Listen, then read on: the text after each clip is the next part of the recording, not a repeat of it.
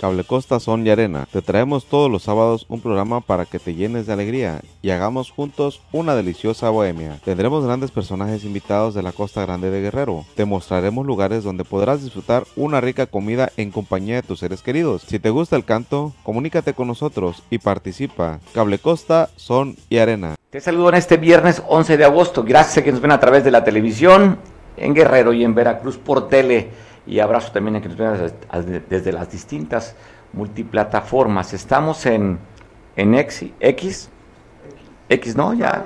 Sí, X, estamos en X, estamos en Spotify, estamos también en nuestro sitio web que te queremos invitar que también accedas a la información que estamos generando 24 horas, es www.bionoticias.com, ahí te puedes entrar. Y bueno, Facebook también que te transmitimos en Facebook y en todas las plataformas. Te saludo. La nota del día de hoy tiene que ver con la vinculación a proceso de tres policías por la desaparición de los dos marinos. Te voy a ampliar la información un poquito más adelante, pero te quiero compartir este video que circuló desde el día de ayer, que se, se viralizó, ¿eh? de un hombre de la capital del país, ahí dice él, soy fulano de tal, mi RFC fulano de tal, vive en las zonas más acaudaladas del país, donde viven los más ricos de México de cepa. Hay colonias nuevas, como en la Ciudad de México me refiero, como el Pedregal, que es una colonia relativamente nueva, pero los ricos de este país, las familias ricas de este país, tienen su casa en las lomas de Chapultepec, o las lomas, o lomas, como le llaman.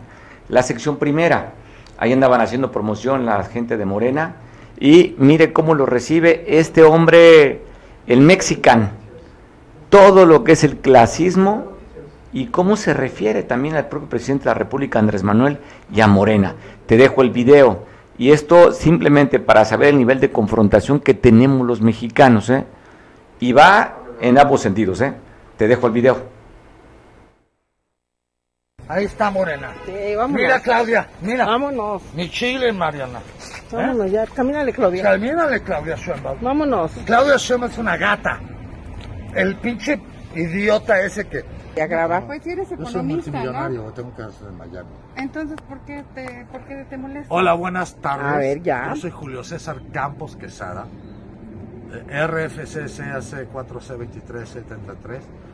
Me supersurra el gato anciano analfabeta de Andrés Manuel López Obrador. Me super caga. Y si estoy en posibilidades de matarlo, lo mato. Firmado Julio César Campos Quesada. Pero también dígale lo que nos está diciendo. Diga lo que nos está corriendo aquí de la colonia. No, no, Como no ahorita nos dijo que nos mandó, nos fuéramos a la verga, soy- dígalo. Lo que no tiene miedo. Pues dígale lo que, verga, que nos está corriendo, que, que somos pinches perros de aquí. Totalmente. O sea, dígalo. Así. Aquí en las lomas de Chapultepec se Dígalo. Se lo digo. pues, Por eso, pues quiero que me lo repita. Pinche Andrés Manuel me vale verga y lo vamos a madrear. eh. No, pero también está diciendo de nosotros, ¿no? Ahorita nos está diciendo que nos fuéramos No, a la verga. Entonces, ¿Qué quieren y hacer vamos aquí? viendo. En las lomas, aquí no domina el PAN, ni el PRI. Porque me caga el PRI y el PAN. Pero jamás en mi vida voy a dejar que ese miserable anciano estúpido, analfabeta, que no sabe ni hablar, me maneje. Entonces, a mí, te lo digo en serio, mira, aquí está, en mi cámara, Julio César Campos que está. Pinche Andrés Manuel, me pelas la verga y te voy a chingar, güey. Pinche gato, cabrón. Andrés Manuel es un gato, ¿se me entiende? Es un sirviente de la nación. Y es un pinche güey feo, moreno, culero, y nadie le va a hacer caso. Y mientras yo puedo destruir a ese cabrón, aquí no se acepta. Por eso. Las Ni los no hay. Morena, mira. Ahí está Morena. Sí, vámonos. Mira, Claudia, mira. Vámonos. Mi chile, Mariana. Vámonos ya. Pues bueno, evidentemente se ve que no está en condiciones óptimas, ¿no? Pareciera, pareciera que estaría bajo los efectos del alcohol, eso suponemos. Pero aquí el tema es el- el lenguaje, la violencia verbal que habla sobre el, el presidente de la República, quien representa este país, esta institución que es la presidencia, y cómo se refiere también a una mujer.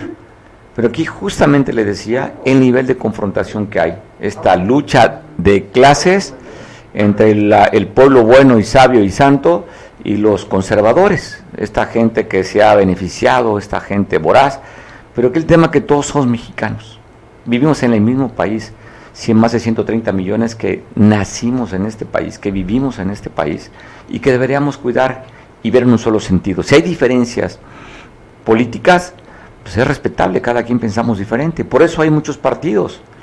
Pues cada vez se registran más partidos estatales o a nivel federal. Y vamos a elegir a través del voto, que es la democracia que se daría y que va a ganar lo que la gente quiera. Entonces sí, creo que debemos bajar en ese sentido al, a la, al espuma nuestro chocomil y tratar de vernos como mexicanos, como hermanos que somos, porque así no vamos a crecer como país. Y el nivel de violencia es alto más de 160 mil muertos en este gobierno y desaparecidos como nunca mujeres. Y ya no hablemos de los datos también de los periodistas asesinados. ¿eh? O sea, sí hay mucha violencia desde la parte verbal y de las acciones. Y hablando de un tema de violencia, la desaparición de dos elementos de la Marina, sigue la Fiscalía General República investigando. Dan a conocer la vinculación a proceso de tres policías municipales de Acapulco. Uno de ellos, una mujer Erika, Martín, un varón, el otro varón están vinculando ya Edgar. Ya están detenidos ellos en la Ciudad de México.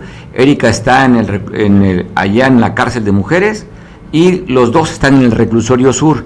Con eso sumarían cuatro las personas retenidas, incluyendo al que fuera secretario de Seguridad, el marino Maximiliano Serrano. Están dando un plazo de cuatro meses para la ampliación de la investigación. Los acusan de ocultamiento de la, el ocultamiento de la información de los dos marinos desaparecidos. Julio Zenón, siguen las investigaciones, ya cuatro detenidos.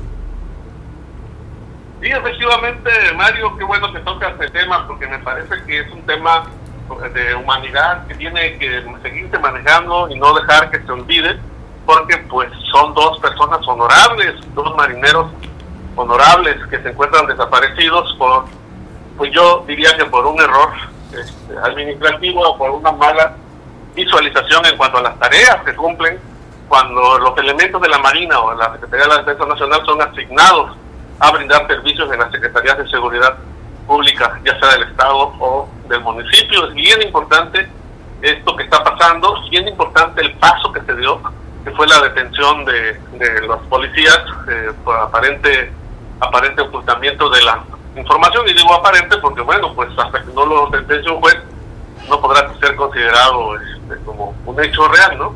Lo que es real es que tenemos a dos marinos desaparecidos, dos eh, personas buenas, eh, que solo no solo hicieron eh, su trabajo, no hicieron cumplir con su trabajo, cumplir las órdenes del secretario de Seguridad Pública en ese momento, el almirante, el capitán Max, Maximiliano Serrano y que él dice que a su vez había recibido instrucciones pues de la presidenta municipal, Abelina López Rodríguez, lo cual tiene mucha lógica, Mario, porque si te das cuenta, un marino está acostumbrado a acatar órdenes y es poco probable que él tuviera amistad, alguna amistad con el senador al que dicen que iban a ir a, a, cuidar, a quien le iban a prestar el servicio. Entonces, como el senador Narro pues, es un político, lo más lógico es que su relación con Acapulco se diera a través de la alcaldesa y no del propio secretario de Seguridad. Entonces tiene mucha lógica que la presidenta le haya pedido a este, el secretario que le proporcionara unas escoltas. Sin embargo, Mario, eh, legalmente la presidenta ha, negado que ella haya girado algún oficio, que haya dado alguna orden en ese sentido.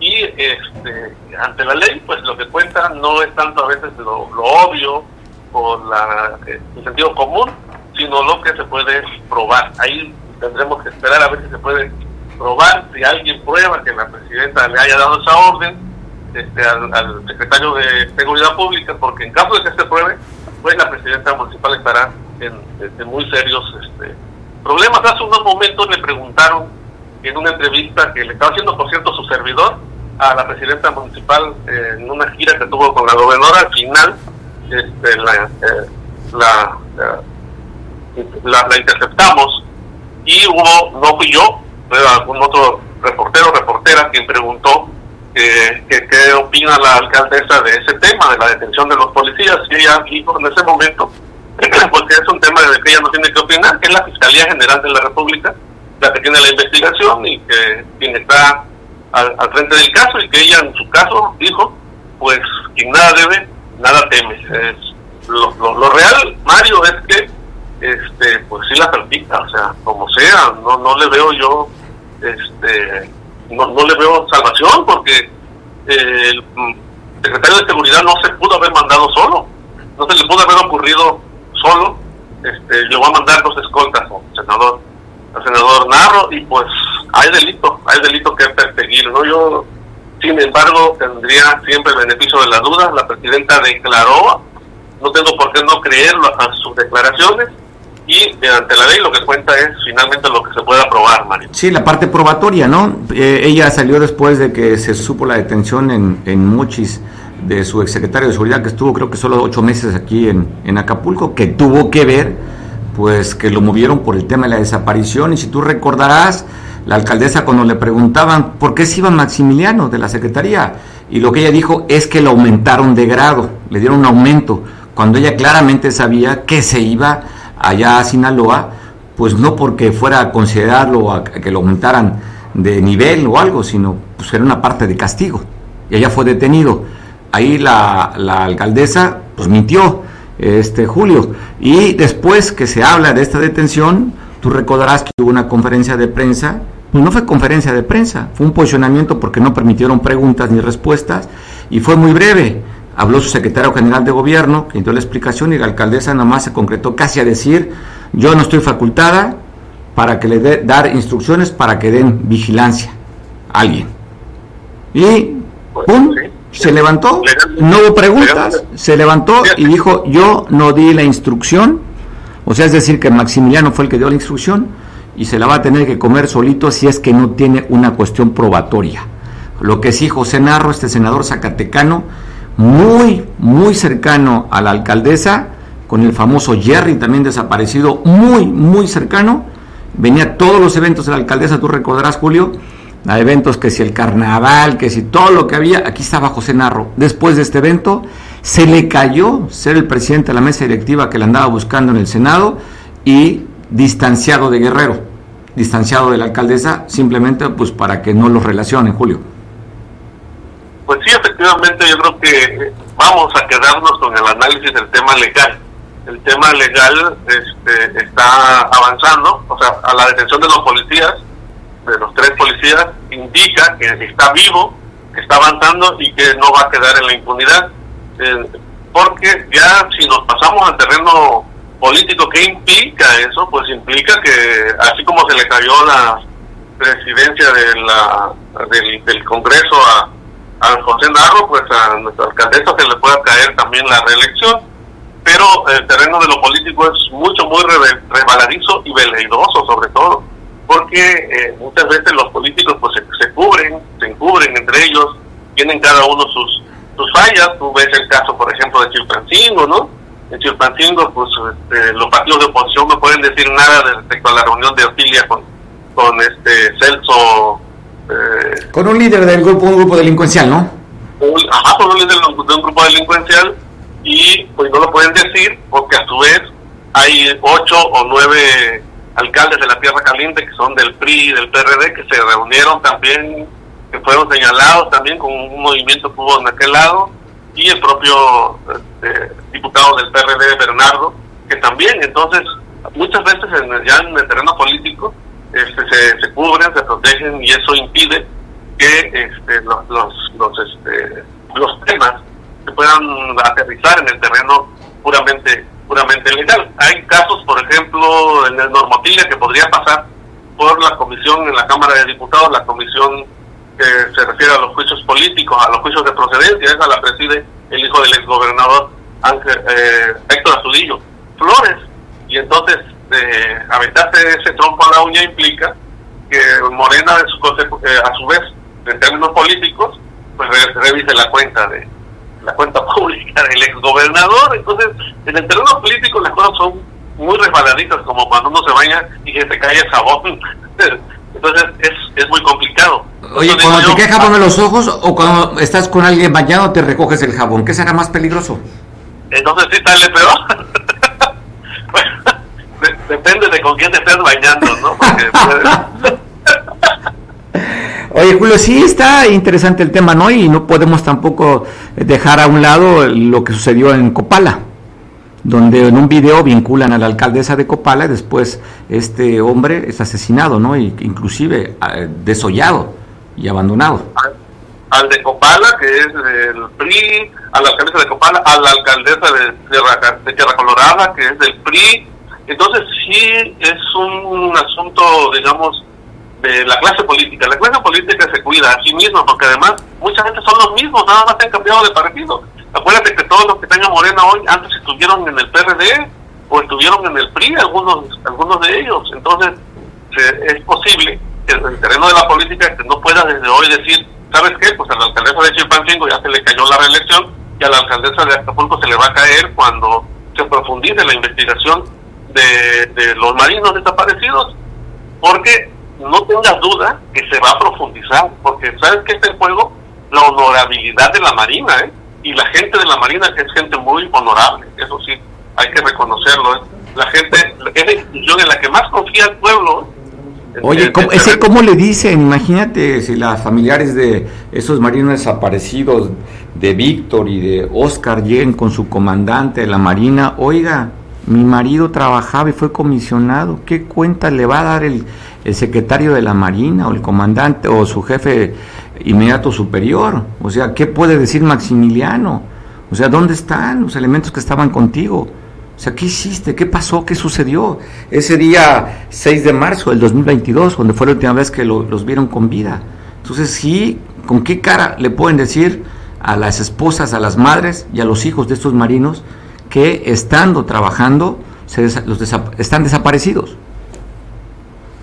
Pues sí, desafortunadamente, y como hace unos días conversaba yo con una diputada este, federal de Guerrero y me decía precisamente que el tema, yo le preguntaba su opinión acerca del tema este de, de los, marinos desaparecidos, de los que trabajaban para la Secretaría de Seguridad Pública de Acapulco y ella me comentaba, era, plática, digamos, privada, pero no digo el nombre de ella, era ah, fuera de, de grabadoras, ¿no? pero me decía, pues es que va a llegar hasta donde el comandante supremo de la Marina, en este caso, no del, país, eh, sería nuestro presidente, pero de lo no, el, eh, hasta donde el almirante Ojeda, Ojeda, Ojeda eh, decida, ¿no? Hasta donde su honorabilidad le alcance, porque si él se mantiene en una postura totalmente honorable, no puede dejar abandonados este, a dos de sus elementos que fueron desaparecidos, que no son los únicos marineros desaparecidos en el país, pero bueno, otros han sido, digamos, en combate, en acciones de inteligencia, etcétera. Pero es diferente, aquí el caso es diferente. Es, diferente, muy diferente, ¿no? Entonces me decía, va a llegar hasta donde el secretario de Marina este, quiera, porque si él no abandona a sus hombres, él va a decirle a su eh, elemento que está señalado directamente a Maximiliano Serrano, pues que diga las cosas como como son y al final un testimonio pues también también cuenta, ¿no? vamos para que, vamos para el desenlace, pero si aquellos creen que quien dirige desde Palacio Papagayo duerme tranquilo, no está durmiendo tranquilo. Pues sí, no, no, yo creo que sí debe estar preocupada la, la presidenta municipal, Adelina López, pero pues uno, digo yo, no me atrevería también a desearle mal, simplemente pues la ley tiene que que aplicarse y la presidenta municipal ya dio su, su versión, ya veremos. Eh, yo le pregunté, en esa ocasión en que leyeron su comunicado, si no ha sido llamada a declarar, ella no contestó, no la dejaron en esta ocasión, pero sí se supo que ya hizo una declaración ministerial. Me quedo con la frase que contestó hace rato, el que nada debe, nada paga. abrazo, Julio, como siempre. Espérate, un abrazo. Abrazo, pues bueno, dan a conocer, ayer una reunión del secretario general de gobierno, el Reynoso Núñez, con el líder de los transportes de Juan R. Escudero. También estuvo acompañado la alcaldesa priista de este lugar, mejor conocido como Tierra Colorada, porque tenía más de 10 de días que no el transporte estaba trabajando con su ruta Chilpancingo. Ya se pusieron de acuerdo, dijeron sigamos nuevamente, creemos en la seguridad y vamos a trabajar. Pablo, ¿cómo estás? Saludos hasta Chilpancingo. Pablo Maldonado, ya se, ya se pues, reanudaron las actividades del transporte, casi todas las rutas, ¿verdad, Pablo? Así es, Mario. Efectivamente ya se han restablecido eh, todas las rutas al 100% del servicio del transporte público y es que esto es eh, gracias a esta reunión que ya tú bien comentas, pero también a que se comprometieron a dar las condiciones de seguridad necesarias. Y es que la Secretaría de Seguridad Pública de Guerrero puso en marcha un operativo conjunto con la Secretaría de la Defensa Nacional, la Guardia Nacional y la Fiscalía General del Estado, en donde pues este operativo es en prevención para el delito en todas sus modalidades y de proximidad social en la capital del Estado, con el objetivo de reducir los hechos de violencia y recobrar la confianza en eh, la ciudadanía. Eh, las instituciones están encargadas de la Procuración de Justicia e impartición de la misma esto consultado previo al inicio del operativo, el subsecretario de Prevención y Operación Policial, Irving de Jesús Jiménez Sánchez, informó que el operativo será de manera permanente y estarán distribuidos en varios eh, polígonos de la capital, principalmente en puntos considerados como focos rojos de inseguridad. Precisó que dicha acción contempla brindar garantías de seguridad de los transportistas en todas las rutas, tanto locales como foráneas, y que habrá filtros instalados en algunas paradas de las unidades del servicio de transporte público. En este operativo Mario Conjunto que participan aproximadamente unos 180 policías estatales coordinados con elementos de la Guardia Nacional, del Ejército Mexicano y la Fiscalía General del Estado. Los elementos a bordo de unas 30 patrullas uh, que también fueron acompañados por dos vehículos, un vehículo Rino, un Black Mamba y salieron del aeropuerto de Chilpancingo para recorrer las principales calles y avenidas de la capital. Aunado a esto, también se está eh, registrando eh, un retén en lo que es en la entrada sur de la capital, cerca de Petaquiñas, para donde estaban haciendo bases en días pasados las combis y, y taxis del sur de Chilpancingo, Valle de Locotito, Tierra Colorada, Mazatlán, Palo Blanco, Mojoneras, toda esta zona, Petaquillas estaban haciendo base al sur y ahora ya afortunadamente con este operativo y con las reuniones que ha tenido Ludwig con el sector transportista, ahora ya eh, se ha restablecido, ya ingresan a la capital y las autoridades recorren las calles de Chilpancingo para evitar que se registren más ataques al transporte público, Mario. Pues bueno, afortunadamente y esto sirve pues para reactivar el transporte ya a pocos días que regresen los estudiantes a las escuelas. Sí, se presencia, incluso estuvieron en el mercado también, que pues recordemos que ayer hubo un incendio, afortunadamente nos dicen fue accidental, fue por un cortocircuito, una veladora que dejaron prendida y la idea o el objetivo es que este operativo, estos recorridos estén dando certeza a la ciudadanía que vive en Chilpancingo, ciudadanía en general, estudiantes y que también los transportistas se sientan seguros para poder brindar seguridad a la ciudadanía al momento de eh, brindar el servicio y trasladarlos de un punto a otro. Bueno, felicidades Pablo por la gente que vive ahí, que utiliza el transporte público, que es mucho, mucho lo que se mueve en la capital del estado. Pablo, quiero aprovecharte después de qué información tienes, porque nos alertamos hace dos días cuando a través de las redes sociales se hablaban de un enfrentamiento desde las 8 de la mañana en Chichihualco. Y después manda un comunicado la Secretaría de Ciudad Pública que iban en coordinación con la Guardia Nacional, el Ejército Mexicano y la Marina a ese punto a Chichihualco después de haber recibido alertas de disparos y de enfrentamientos y después de ahí no, sabemos, no supimos absolutamente nada. ¿Hay alguna información respecto a de ese supuesto ataque en Chilpan, allá en Chichihualco, Pablo? Fíjate que lo único que yo tengo conocimiento no es de Chichihualco, sino en Nuevo Balsas, que es este poblado que está en el cuerpo de agua, de Mezcala, esta zona en donde también en días pasados informamos de la desaparición de cinco pescadores, que ya regresó uno, mm, nos informaron que mediante drones están atacando o habían atacado al poblado de Nuevo Balsas y eh, al parecer hubo personas muertas y personas heridas.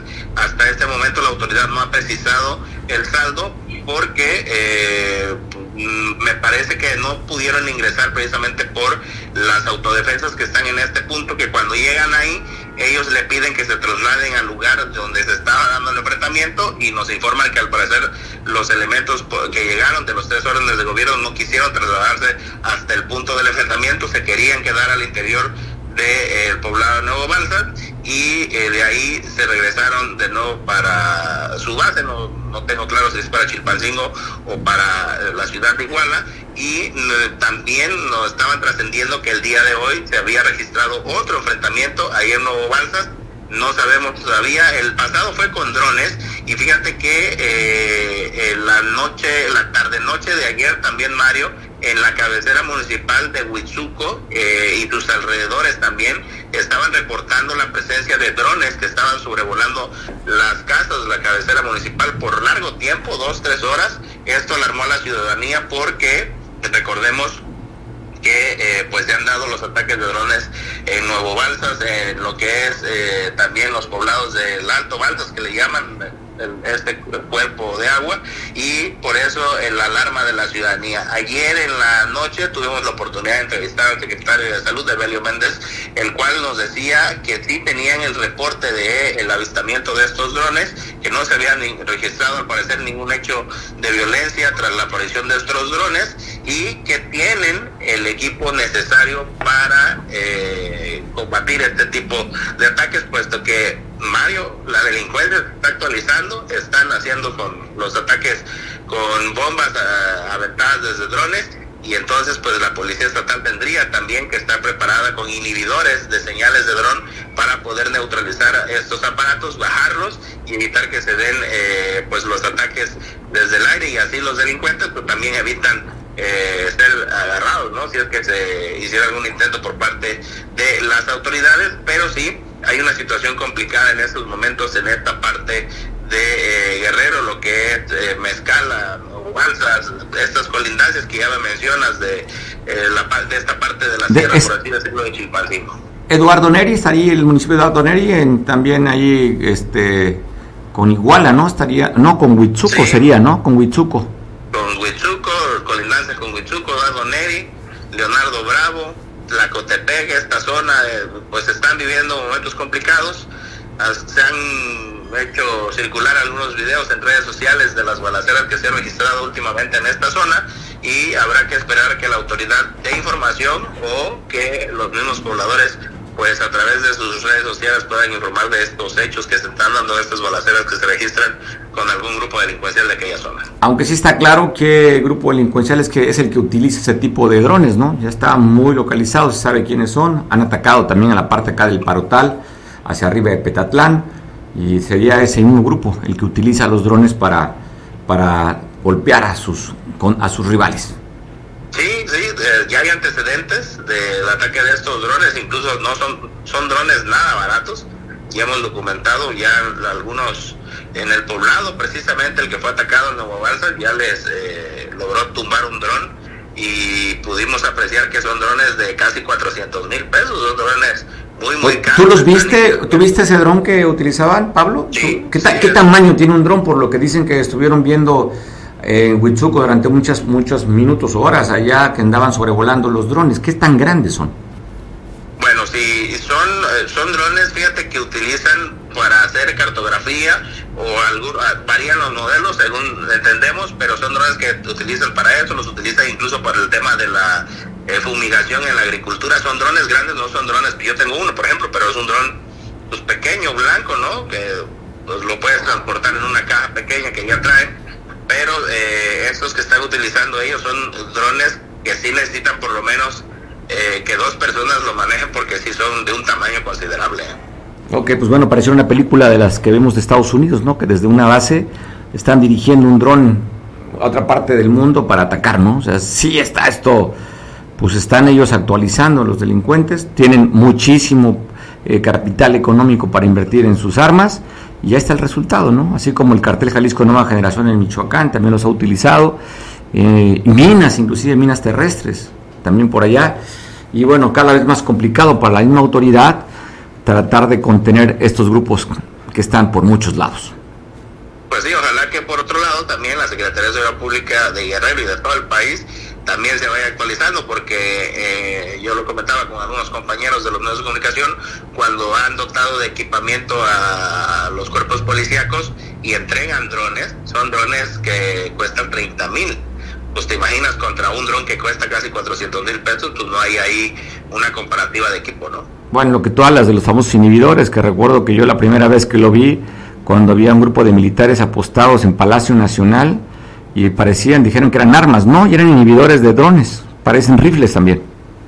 Sí, los utilizan para cortar la señal del, del control hacia el dron y hacer que el dron baje, poderlo, incluso creo que hasta pueden manipularlos, hacerlos eh, traer para evitar eh, que se dé algún ataque o algo por el estilo.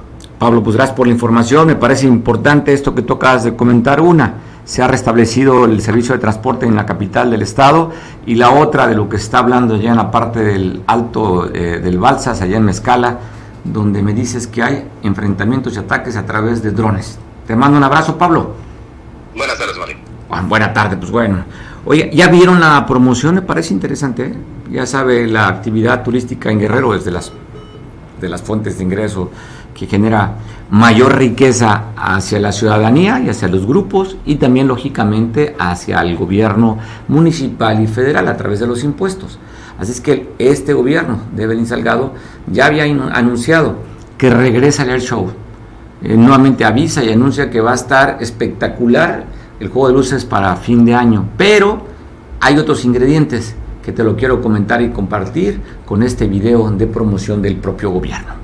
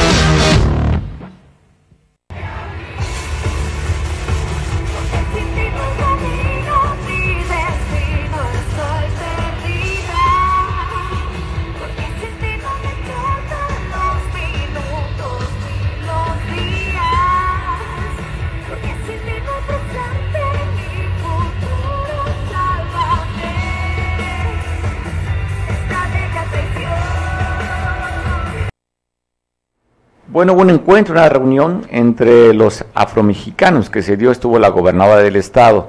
Habla el respeto a estas raíces, en la cual deberíamos sentirnos orgullosos. Normalmente nos gusta importar, creo que tenemos todavía el síndrome de la malinche, ¿no? O sea, andamos buscando de fuera para tener identidad. Y como aquí en México, pues nuestras raíces, morenitos, prietitos, no muy altos, claro, sí muy guapos, ¿verdad? Por supuesto pero de repente queremos todavía ver a ese hombre de Quetzalcóatl, ese hombre barbado, rubio, que hablaban esta leyenda de los aztecas, pues todavía seguimos queriendo ver al güero, al mexican, ¿no? Al huetzican, ¿cómo se llama? Huetzican, ¿verdad? ¿Cómo? White Mexican. Y si no lo vio con el video que presentamos al inicio del programa. O sea, si tú tienes un color morenito, te descalifican. Entonces, pues bueno, andamos buscando un sentido de identidad que no tenemos en nuestras raíces, pero sí de lo que debemos sentirnos orgullosos aquí en Guerrero y muchas partes de México es nuestra raíz. Y nuestra raíz es estos grupos culturales ancestrales, inclusive algo que llegó de fuera del, del continente, que llegó de África y que hoy se llaman afromexicanos, así comentó la gobernadora.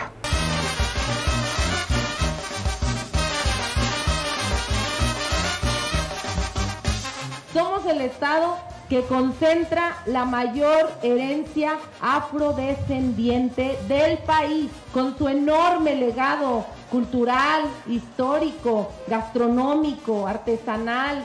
Ni un paso atrás en el reconocimiento y pleno respeto a nuestras comunidades. Ni un paso atrás en la construcción de mejores condiciones para todas y para todos. Somos un grupo indígenas del pueblo de Rancho Cuananchinicha, que estamos conformando ahorita este, un grupo de corte y confección y pues salimos favorablemente pues recompensadas ¿no? por parte de la gobernadora y, y quien le agradecemos de antemano muchísimo porque de hecho nadie nos había apoyado con nada. Hermanas, hermanos indígenas, afromexicanos, habremos de lograr la gran y tan anhelada transformación con justicia y con bienestar para todas y para todos. ¡Que vivan nuestros pueblos indígenas! ¡Que vivan nuestros pueblos afromexicanos! La gobernadora del estado tuvo gira aquí en Acapulco, tuvo dos eventos importantes, ya sabe el tema de la contaminación de la bahía, que ya la COFEPRIS dijo que teníamos tres playas contaminadas. Es la Comisión Federal para regular, para regular, Comisión Federal Regulatoria, COFEPRIS, bueno, ahorita nos van a de la salud. Esta COFEPRIS, que está ubicada en Ciudad de México, en la colonia Nápoles, ahí frente al World Trade Center, que el jefe de este sector es el doctor Hugo López Gatel, el subsecretario de Salud, depende de la COFEPRIS, bueno, depende de la Secretaría de Salud, pero quien está arriba eh, sería Hugo López Gatel. De acuerdo a sus muestras, dijeron que había en Guerrero cuatro playas que no eran aptas para, para los turistas o para los locales, para nadar. Una de ellas era la, la playa que está en el centro de Cihuatanejo y otras tres en el puerto. Comisión Federal para la Protección contra Riesgos Sanitarios, la COFEPRIS. Pues bueno, dijeron tres playas, no están contaminadas. El gobierno municipal de Acapulco, pues tienen otros datos y desmintió a la propia Secretaría de Salud a nivel federal. Así es que hay una preocupación durante muchos años, no nada más en esta administración este, municipal, ¿eh? porque ella sabe que es histórico, como nunca han dejado 70 años, o sea, ya sabe el discurso, ¿no? Pero es pura propaganda dura y pura. Y bueno, hoy la gobernadora vino a dos eventos. Uno, para ver esta inauguración de la planta tratadora de la colonia Miramar, es importante, y la otra también para la rehabilitación de un cárcamo. Aquí estuvo la gobernadora y tiene que ver justamente con seguir cuidando la bahía más hermosa del mundo. Habrá otras, ¿eh? en el planeta, pero lo que tenemos del clima, la temperatura del agua, no la tiene otro país. Así es que aquí somos privilegiados. La gobernadora ante la preocupación y pues que siga luciendo para que sigan llegando los turistas, porque este anuncio de que tenemos tres playas contaminadas y si no asumimos, ¿eh? si no asumimos, está como el alcohólico que dice yo ah, no soy alcohólico, pues si no se acepta alcohólico, pues no va a cambiar. Si no aceptamos que sí tenemos un problema de contaminación de la bahía, dejando el discurso y el choro político, ¿eh? tres playas contaminadas, pues no hacemos nada. Pues para qué le invertimos a las plantas de tratamiento si tenemos una bahía limpia. Y es mentira. La COFEPRIS dijo tres playas contaminadas aquí en Acapulco y es por eso la preocupación de la gobernadora que está invirtiendo para tratar de sanear este hermoso lugar que es la bahía de Acapulco. La imagen de este recorrido en la Miramar y también en la rehabilitación de un cárcamo aquí en el puerto. Y hablando de turismo, te quiero presentar la ocupación hotelera. Estamos en plena temporada de vacaciones de verano. Acapulco está registrando una ocupación del 65.4 en sus tres puntos. Ya sabe que la tienen dividida, zona diamante, zona dorada y el Acapulco náutico, o antes era el Acapulco tradicional. En la zona diamante, ¿cómo está el porcentaje de ocupación al día de hoy? Eh? Es entre semana. Ya mañana seguramente va a aumentar. El sábado pues tendremos picos, ¿no? Y el domingo pues se vuelve nuevamente a disminuir. Porque si bien los estudiantes están de vacaciones, los papás no. Así es que ahí está esta tabla de cómo está el promedio de ocupación en Guerrero, el 63.3%. Y te desgloso. En la zona diamante, 60.1 la ocupación la zona dorada, que es la zona más popular del puerto, que abarca desde la lureta de la base de Icacos hasta la hasta bandera, sería la zona dorada, 73% de ocupación. Y la zona náutica, zona tradicional como le conocíamos, 36% de ocupación. Y así también es las proporciones. ¿eh? En Ixtapa, este polo turístico desarrollado hacia la parte norte de Cihuatanejo, 67.7. Y la zona de Cihuatanejo como pueblo mágico que fue reconocido hace poco, 45.6%. Tasco, Tasco pues no tiene playas, ¿no? Tasco su nivel de ocupación en Semanas antes muy alto, pero en temporada de verano pues no, no repunta mucho, 28.5 y el promedio general en Guerrero es 63.3% de ocupación hotelera. Es el dato que está dando a conocer la Secretaría de Turismo a nivel estatal. Así es que buena cifra, sobre todo en la zona dorada, ¿no? 73% alto. Inclusive platicaba yo con el administrador de un hotel, me dicen que ellos están casi arriba del 90% en toda la temporada. Un hotel aquí en la zona diamante, zona, zona dorada. Así es que buena la ocupación, tengamos paciencia, la, ahí de repente se pone un poquito pesado el, el tránsito en la costera Miguel Alemán. Los restaurantes hay más gente, afortunadamente. Yo ayer fui a un negocio de comida rápida y bueno, lleno, lleno, no había mesa en un restaurante de comida rápida, de estas hamburguesas, ¿no? que está ahí en contraesquina ahora lo que es el Parque El Rollo, lleno, no digo, no era, pues a mí la verdad me da mucho gusto, como a muchos que vivimos aquí, que esperemos que si estuviera todo el tiempo Acapulco con esta ocupación y con esta derrama económica que bien requiere por la generación de impuestos, por la generación de empleos, para sacar de la pobreza al segundo estado más pobre del país, lo dijo el Coneval. ¿eh?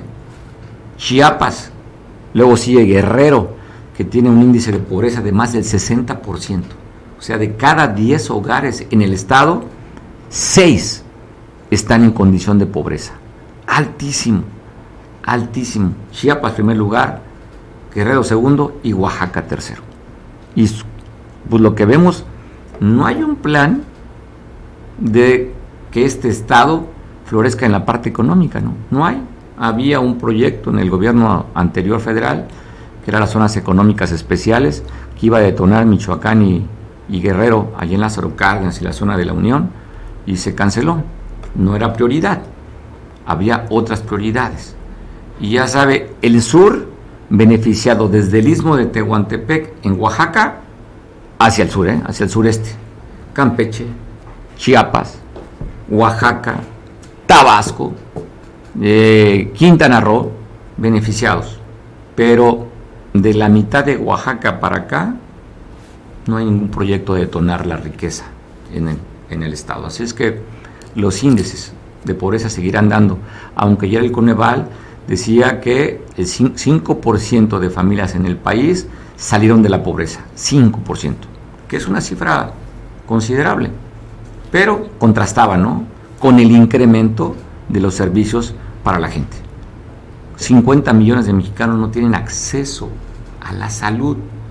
Cuando había el programa Seguro Popular, creado por los gobiernos anteriores, inclusive este Seguro Popular fue modelo para otros países, llegó este gobierno y dijo, no, se va a llamar Insabi, ¿no? Y después, pues no funcionó el INSABI, fue un rotundo fracaso. Desde la adquisición de medicamentos, usted recordará, ¿no? Que dijeron que había las compras en volumen, que era una corrupción. Pues nunca demostraron la corrupción y decidieron que la ONU, a través de una oficina, comprara medicamento. Fracaso, desabasto en medicamento, reconocido por el propio presidente. Y pues bueno, 50 millones de mexicanos no tienen acceso a los servicios de salud. Ahora este ahora, ahora el bienestar, ahora ¿cómo, se llamaba el INSABI? Se llama ahora IMSS Bienestar. Pero el resultado ahí está, 50 mexicanos sin acceso a la salud.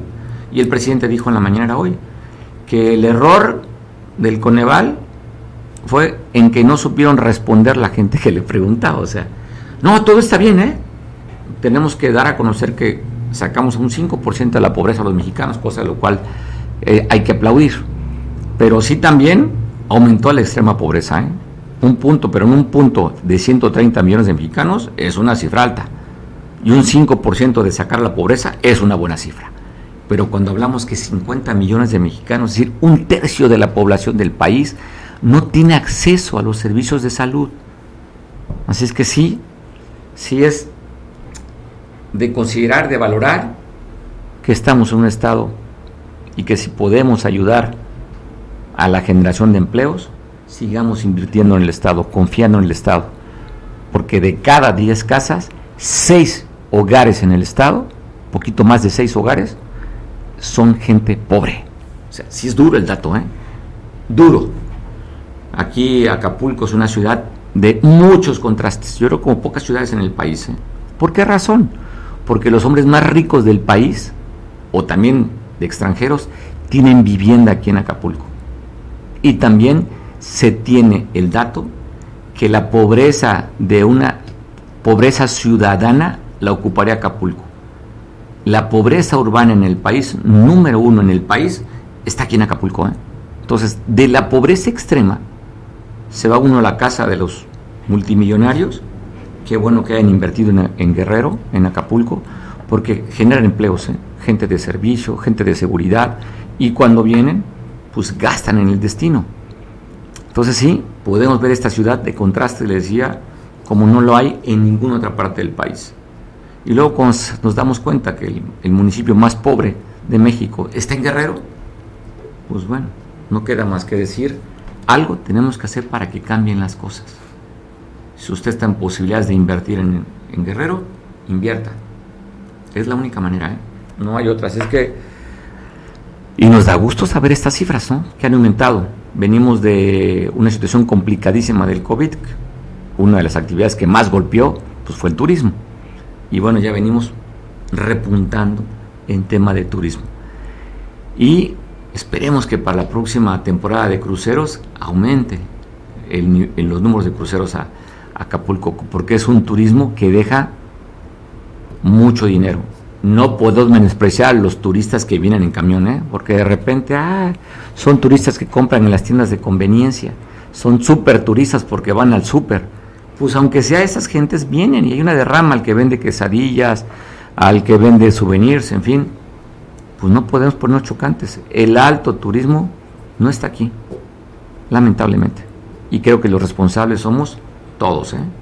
Si no, ve a los taxistas como se pasan de ¿De qué? De ver duras, ¿no? Ah, no, no, no, es, horario familiar todavía. Solamente el señor de, la, de Lomas puede decir la grosería. de risa, pues bueno, vamos a sacar temas de seguridad, se da a conocer que dejaron dos cuerpos abandonados, despedazados, en la quinta etapa del Infonavit Alto Progreso. Ayer reportaban en un taxi de color azul con blanco en unas bolsas negras, pues dejaron desbaratados, descuartizados dos cuerpos, uno de ellos, un masculino y una fémina. No se tiene identificación de los cuerpos, solamente el dato esto, ¿eh?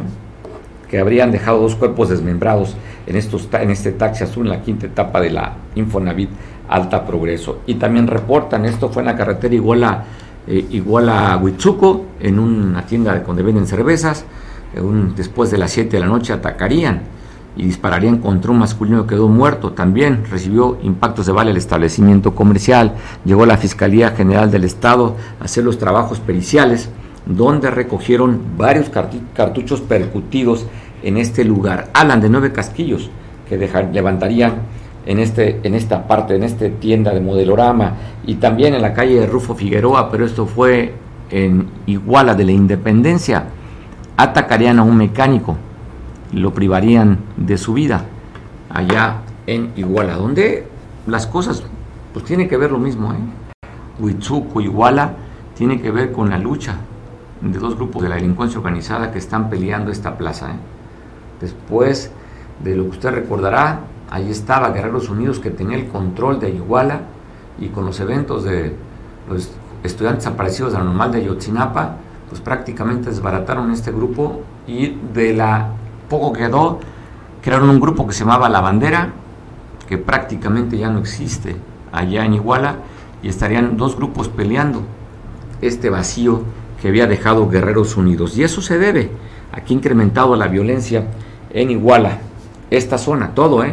Tepecuacuilco, Huitzuco, Iguala, y también aumentó la violencia hacia el norte del estado, particularmente, particularmente en Tasco.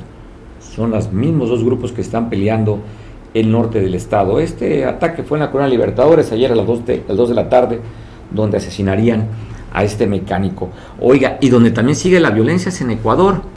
Pasábamos ayer la nota del candidato a, a la presidencia, Fernando Villavicencio, que fue atacado en un evento público, y ahora hablan del ataque también de una candidata a legisladora allá en este estado, en Ecuador, en este país de Ecuador. Dicen que iba acompañada de su papá y ya recibía impactos de bala en el brazo izquierdo. Hasta lo que se sabe el reporte, no está en riesgo su vida, pero fue atacada. Ayer también dábamos cuenta que decían el grupo Lobo se adjudicaba el ataque del candidato a la presidencia y pasamos el video.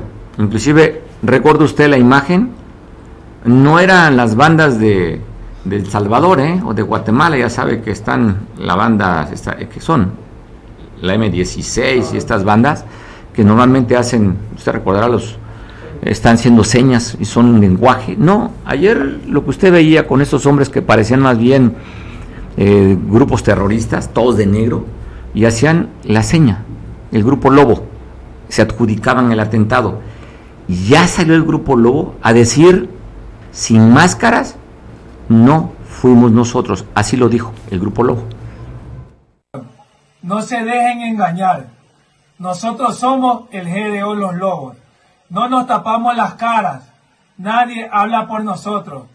Y sí cumplimos con la paz. Aclaramos y rechazamos el asesinato del candidato a la presidencia, el señor Fernando Villavicencio. Y dejamos en claro que nosotros jamás hemos asesinado personas del gobierno o civiles.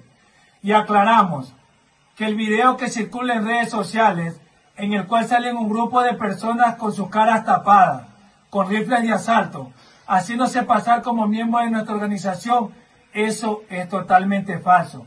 Queremos que todo el país lo sepa, que ninguna de estas personas pertenecen a nuestro GDO, los Lobos. Y con esto queda en evidencia que otros grupos delictivos quieren desestabilizar al país y hacer responsable a otros GDO, como el de nosotros los Lobos, de la tragedia que está pasando ahora mismo en nuestro país. Le hacemos un llamado a las autoridades que investiguen y den con los verdaderos responsables y no se dejen engañar por personas que hacen videos tapando su rostro para no asumir la responsabilidad de sus actos, que atentan contra la seguridad del Estado y la ciudadanía. Ecuador, no se dejen engañar. Nosotros somos el GDO Los Lobos. No nos tapamos las caras. Nadie habla por nosotros. en Ecuador dan a conocer la detención de seis de los supuestos o probables atacantes del candidato. Y aquí lo, lo pues, la nota es que son seis colombianos, ¿eh? Inclusive sacaron parte de su historial, dedicados algunos al robo, homicidio, al narcotráfico. Son seis colombianos que fueron a asesinar al candidato eh, liberal allá en Ecuador. Entonces, están hablando que les quitaron cuatro celulares, donde algunos de los celulares tienen conversaciones con otros políticos de Ecuador. Van a dar los celulares al FBI que hoy estaría llegando a solicitud del presidente de Ecuador para que ayude con las investigaciones. Están dando las evidencias o las pruebas donde ligarían a estos seis colombianos que fueron detenidos por la, el ataque, asesinato del candidato a la presidencia allá en Ecuador. O sea, es nota, ¿eh? Nota, colombianos que fueron de sicarios a matar y donde vemos dónde están deslindando el grupo Lobo contrastando con la imagen que pasamos el día de ayer con el supuesto grupo Lobo, todos de negro, aquí se presentan de blanco y sin máscaras, diciendo no fuimos nosotros. Oiga, están reportando fuerte oleaje allá en la Costa Chica, donde habla que en este lugar eh, se llevaría el, oleaje siete viviendas en Florencio Villarreal. Siete viviendas. En Boca del Río se llama este, esta playa Así quedaron, ¿eh? Siete viviendas. Dice el director de Protección Civil en el Estado que no tuvo que ver nada el mar de fondo, que es el oleaje que se da por esta zona, y derribaría siete viviendas, como está viendo la imagen allá en Florencio Villarreal. Bueno, oiga, pues esto que te quiero compartir me parece interesante, porque cuando la sociedad civil se organiza con gobierno, las cosas resultan mejor. Estos vatos del mar, está bueno el nombre, ¿no?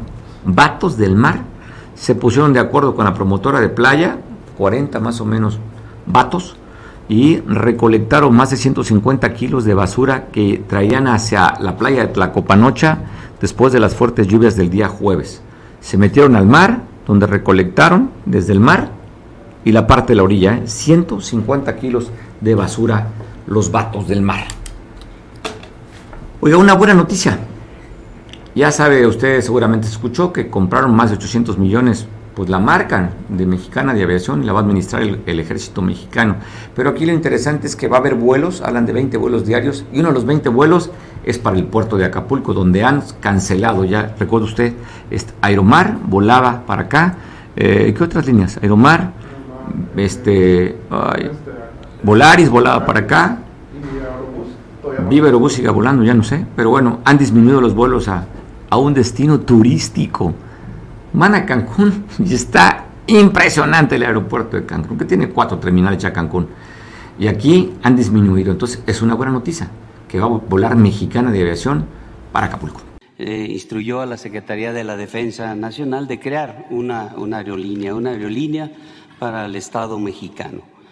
Eh, el propósito eh, que se estableció fue brindar servicios de transporte aéreo al alcance de todos, con altos estándares de seguridad, de confianza y calidad, estableciendo como prioridad impulsar el acceso de la población a diversos recursos sociales y riquezas culturales de México, al ser una empresa del Estado mexicano.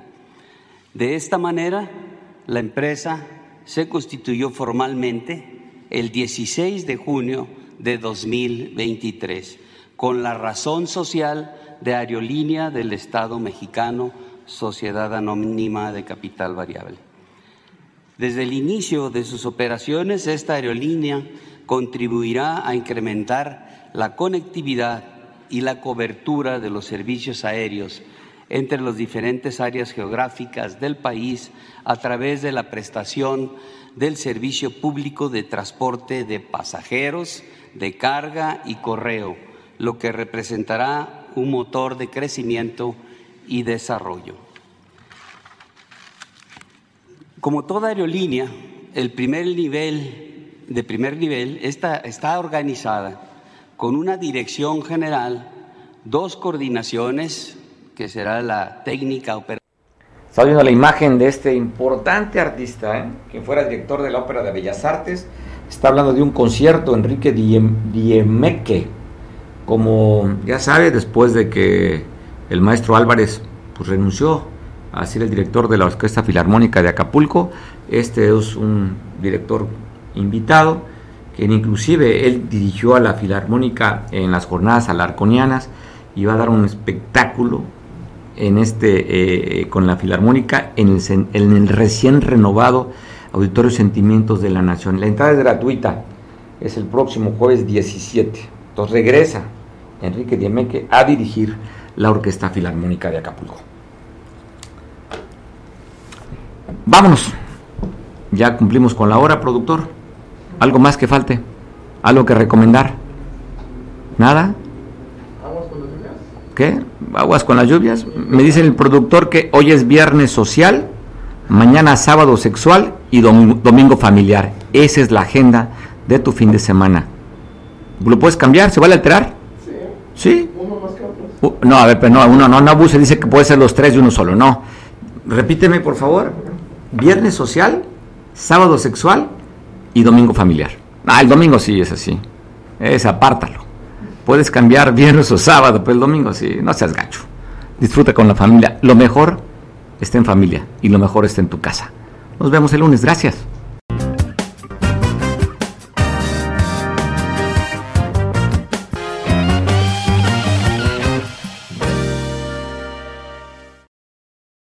Cable Costa Son y Arena. Te traemos todos los sábados un programa para que te llenes de alegría y hagamos juntos una deliciosa bohemia. Tendremos grandes personajes invitados de la Costa Grande de Guerrero. Te mostraremos lugares donde podrás disfrutar una rica comida en compañía de tus seres queridos. Si te gusta el canto, comunícate con nosotros y participa. Cable Costa Son y Arena.